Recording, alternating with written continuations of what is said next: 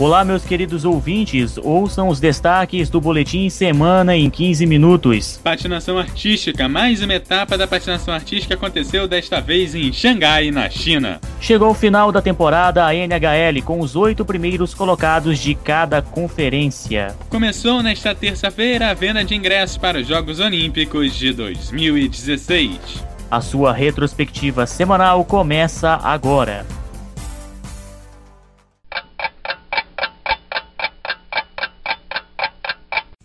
Começamos o Semana em 15 minutos falando sobre o Mundial de Patinação Artística. E a cidade contemplada para receber este grande evento foi a cidade de Xangai, na China. Nesta ocasião estiveram presentes 30 casais nas disputas pelas medalhas dos pares mas somente metade deles seguiram para o programa longo, a segunda parte da competição. Destaque para os casais que representaram a China, que conseguiram a segunda, a terceira e a quarta colocação, levando duas medalhas para casa. Completando o pódio, os canadenses Megan Duhamel e Eric Radford foram os grandes campeões e levaram a medalha de ouro para casa. Medalha que o Canadá não conquistava há 14 anos. A exibição curta do casal foi muito bem executada, conseguindo reunir 9.07 pontos só em graus de execução positiva. Já no programa livre, este par viu dois dos seus elementos técnicos serem punidos com um grau de execução negativo, mas seus outros elementos foram tão fortes que, de partida, sua nota técnica era de 63 pontos, mas conseguiram no final 73,45 pontos no total. O casal somou na competição um total de 221,53 pontos contra 214,12 pontos do segundo colocado e 212 12,17 pontos do terceiro. Na categoria dança, a França levou a melhor, com 184,28 pontos, seguida dos Estados Unidos com 181,34 pontos e o Canadá com 179,42 pontos. E agora, Eduardo, você conhece essa trilha sonora?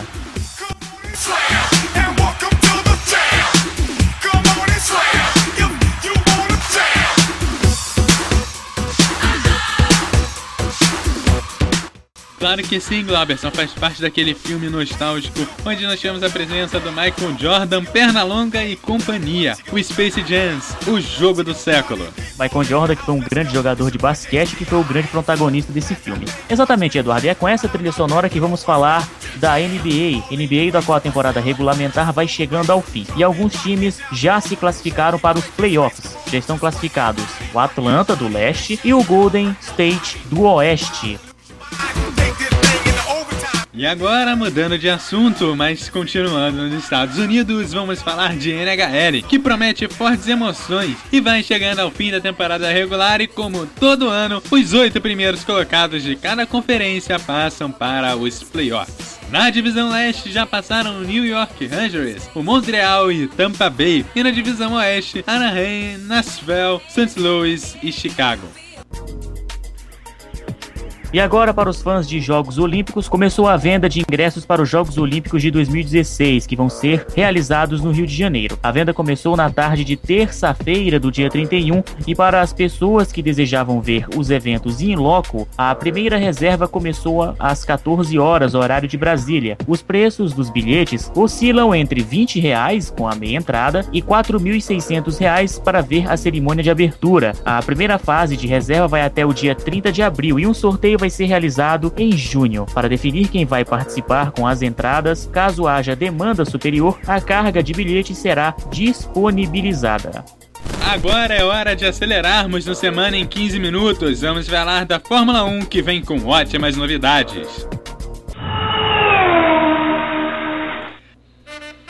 A Codemasters, programadora inglesa, anunciou para o mês de junho, três meses antes das últimas edições, o lançamento do jogo F1 2015. O jogo que vai ser disponibilizado pela primeira vez para os consoles PlayStation 4, Xbox One e PC, abraçando a nova geração de videogames e abandonando a antiga do PS3 e do Xbox 360. O jogo, uma nova versão da plataforma EGO, com promessas de muitas melhorias no visual e também na física de piloto pilotagem. O jogo terá melhorias em 20 áreas, entre elas motor, transmissão, aerodinâmica, tanque de combustível, force feedback, suspensão e uma nova física para os pneus, para reproduzir o desgaste mais próximo de como ocorre na realidade. Outra novidade que os fãs que aguardavam ansiosamente, sequências completas do grid e do pódio, ausentes desde o início da franquia da Codemasters. A programadora promete também gráficos parecidos com os da transmissão oficial da Fórmula 1. Agora, Eduardo, para quem curte, né, para quem curte Fórmula 1, para quem assiste as corridas de Fórmula 1, né, é um jogo um tanto, né? O jogo é um jogo super hiper mega bacana, não é verdade? É verdade. A gran, o grande problema talvez sejam as mudanças no visual que foi para TV, que por um lado atrapalham e por outro ajudam. Atrapalham porque são muito resistentes, de repente não tem tempo hábil de adaptar para o jogo. Por outro lado, eles facilitam bastante a jogabilidade. Bom, para quem lembra as transmissões da Fórmula 1, aquela contagem de voltas e o cronômetro ficava no centro superior da tela, agora foi pro canto superior esquerdo. E logo embaixo fica aquela barrinha da classificação que a galera já conhece. E também aquela, aquela barrinha das quantas posições X piloto subiu e quantas Y desceu. Também a grande mudança é que agora acabou de vez aquela barra gigantesca, mais clássica do grid, né? Que mostra os pilotos, o número de paradas nos boxes, a diferença de um piloto pro outro e tudo mais. Agora é só aquela barra de rolagem no canto inferior da tela, que é bem parecida com a da Fórmula NASCAR e da Fórmula Indy. Só que elas são muito maiores, a da Fórmula 1 e da, Fórmula, e da Fórmula NASCAR são muito maiores e ficam no canto superior da tela. Tudo bem, Eduardo Couto, e agora é hora de mudarmos de assunto, né? É, vamos mudar de assunto, vamos sair do mundo do automobilismo e vamos para o futebol, que tivemos jogos da Libertadores, da Copa do Brasil, e eles repercutiram bastante durante a semana. Futebol é arte. Futebol, futebol.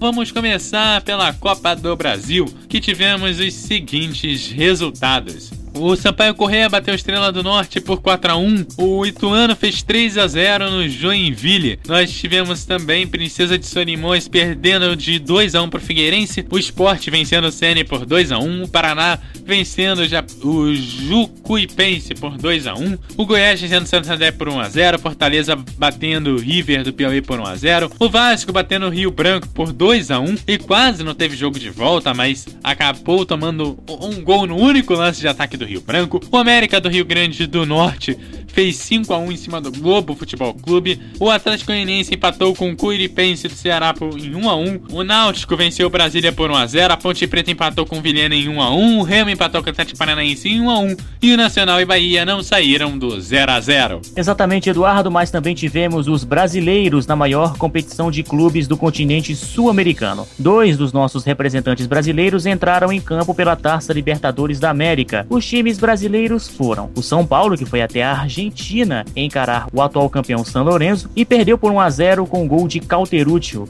Já o Corinthians, que recebeu o Danúbio do Uruguai, aplicou uma senhora goleada por 4 a 0. O São Paulo, tricolor paulista, já volta a campo pela competição no próximo dia 15 deste mês contra o Danúbio lá no Uruguai. E o Timão, o Corinthians, recebe o São Lourenço no estádio Arena do Corinthians a partir das 10 da noite. Lembrando que ambas as partidas são válidas pela penúltima rodada da competição.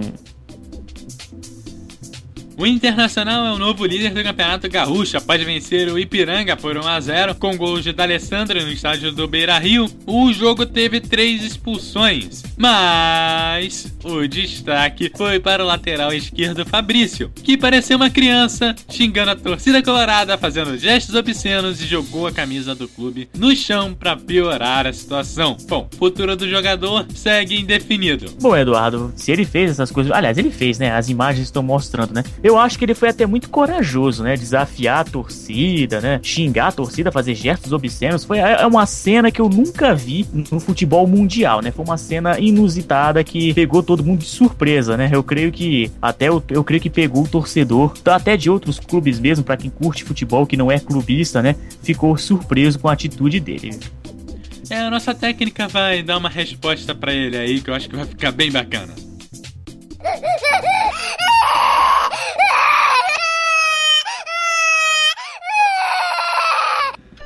E essa foi o Semana em 15 Minutos, a sua retrospectiva semanal dos principais fatos que marcaram o esporte.